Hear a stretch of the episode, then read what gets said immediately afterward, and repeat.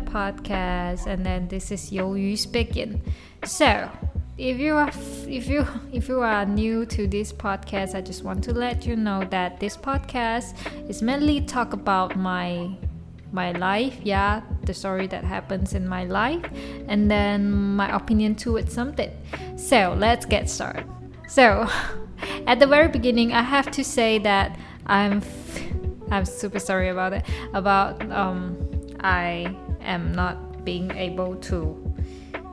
I'm not able to make a podcast last week. Yeah because I'm too lazy to do it. All right, this is like honestly, I'm too lazy to do it, so I just keep it. But I was trying to actually, I was trying to maintain the maintain the frequency that I upload uh, upload every episode. So yeah, I think I should catch up because you know, like I was estimate that I have uh, I can do 52 episode every year, like one uh yeah once a week.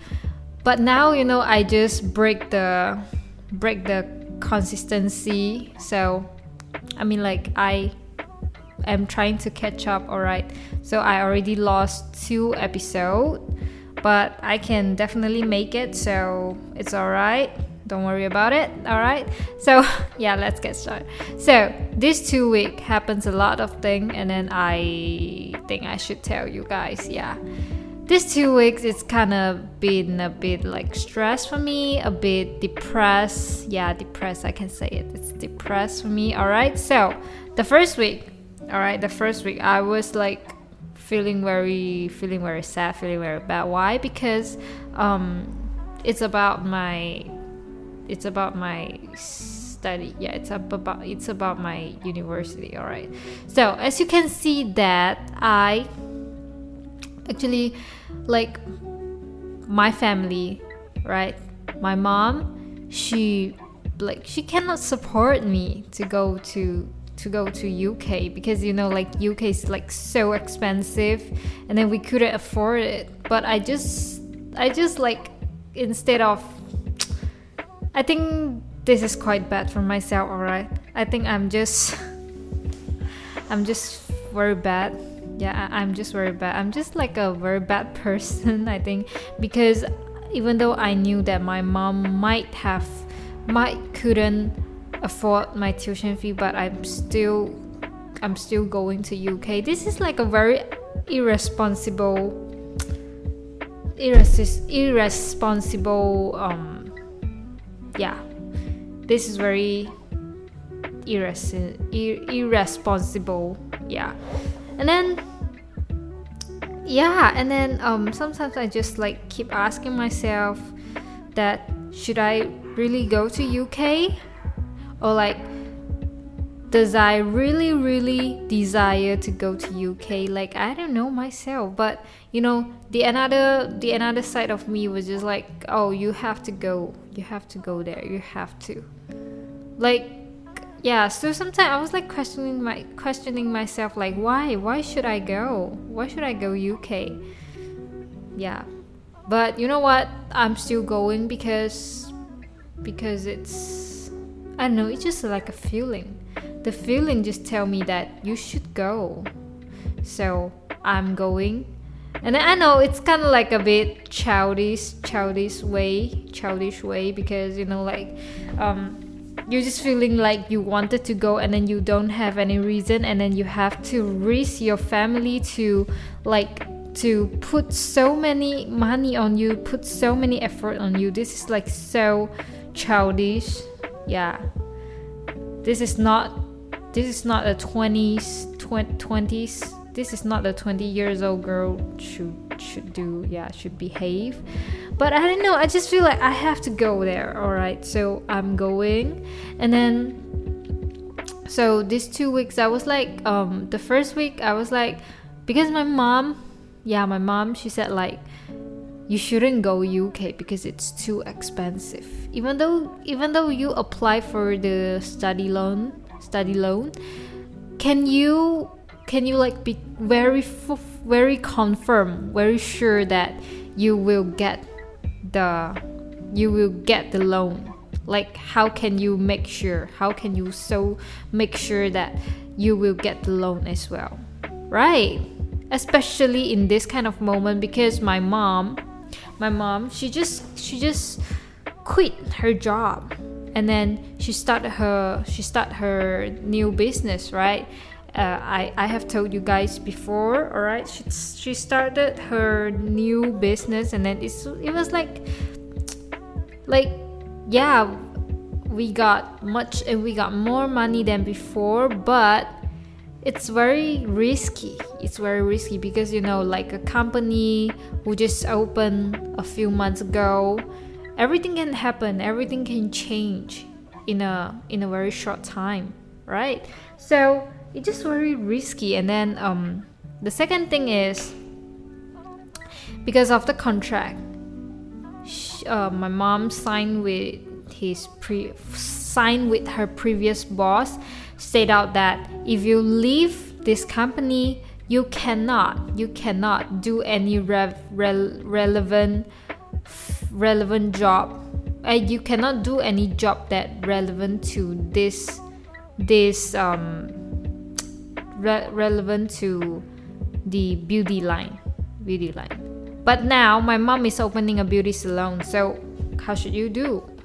For one year all right for one year you should not you cannot to do any beauty line relevant job all right so yeah so she was like she not she's not paying for her epf yet because because she haven't she haven't like it's been it's only been a few months she uh away from uh, it's only be a fuck. It's only be a few months ago. Eh, yeah it's only be a few months since he since her since her quit her job. All right oh my god why my english so bad today? How am i supposed to do? I don't know all right okay so the second thing is what what is the second thing? Let me think. Oh, yeah and then um but i have i have a conversation with my mom and then lastly my mom was like you know what? Fine i will support you to go to uk but you have to make sure that you are not wasting the money.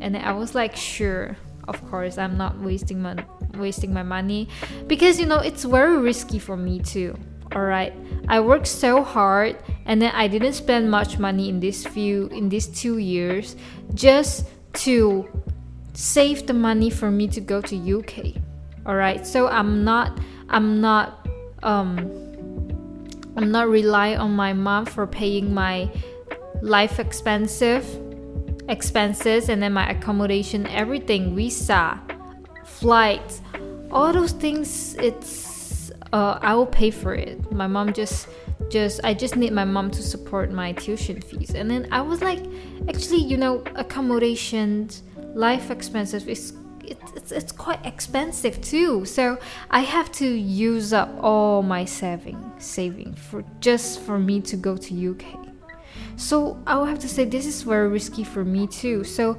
I must, I must make sure that I am not wasting the money. If I find out that the course isn't isn't isn't exactly what I want, then I will quit immediately because I don't want to waste more money and then I don't want to I want to set a stop loss point i have to say. I want to set a stop loss stop loss point so i have to do it all right so this is what this is what happened in last week and this week this week a lot of things happens too because since i like totally like like like finally decided to go to uk so i have to do a lot of thing. I have to go to um go to apply for my visa. And then I mean like I was kind of a bit regret because I make everything so late including the study loan including the visa including all including all the things. And then I find out that the flight the flight you, you know like better if you if you book earlier for your flight, right? So now today I'm checking for the flight for for yeah for my flight and then I found out that it's kind of cheap. All right, but I knew I knew if I but I knew if I if I um like if I if I buy it last minute it will be super expensive so I think I should buy it in within these two weeks but the another side of me was just like yo you haven't you haven't got your UK visa application yet. You haven't applied for your UK visa yet. So how should you what should you do right? What should you do? You really wanted to buy the flight first or you wanted to wait for your visa? But I was like yo if I wait for my visa then I have to say that after I after I got my visa, there will be too late for me to book my flight and it will be very super expensive. So I should buy it now. So yeah, you know what? I'm I'm I'm just gonna buy it, alright? I'm just gonna buy it. I don't care. I don't give a fuck. I don't give a fuck. Alright. So that's it. and then um yeah, and then the second thing is I already paid for my accommodation deposit yeah deposit of my accommodation and then yeah so this two weeks it's been a very it's not like a huge difference. Actually everything's the same. But the situation changed i have to say the situation changed so it, it makes it do makes a lot of change and i started to like really trying to get everything's done. I'm going to I'm having a TB test appointment next next Wednesday because you know if you apply UK visa you have to make this kind of test TB test and then I'm making it next so I will go for my appointment next week. Actually I was trying to make it tomorrow but it's too late for me to make the appointment so I just have to wait for next week. Alright, but it's okay. Alright, I just wish I can get it as soon as I can. It's alright. Okay, so yeah, that is what happened within these few weeks. And every day I was like so struggling about my UK journey. I have to make it done. I have to make everything done. So, kambate kudasai. Kambate kudasai, really. And then, yeah, what's next? Um, that's it. That's it. That's it for the week for those for these two weeks because you know like the point, the major point, the highlight of my of of this two week is just living, it's just studying to UK. All right, so I put a lot of attention on it. All right, and then the next thing is the next thing is GMA Golden Music Awards already done, right? Already 谢幕. How do you say 谢幕? I don't know. GMA Music Award has come to the end. Yeah, this year is already already finished, already done, already complete. And then you know like for this year, I was like there is no much artist that I like who got who got who really got the award, but I would have to say like congratulations to all those um to all to all to all all of you. Even though you are just nominated, it's alright. Okay, it just it's just alright. And then um yeah. And then I was like actually I was like really really wish to saw to see Karencici and Guang Zhong got the got the award. But Unfortunately, they are not, but it's alright. It's alright. Because I knew they are so good. They definitely got one got one for them one day. Got what got uh, yeah. They will definitely got it. Alright.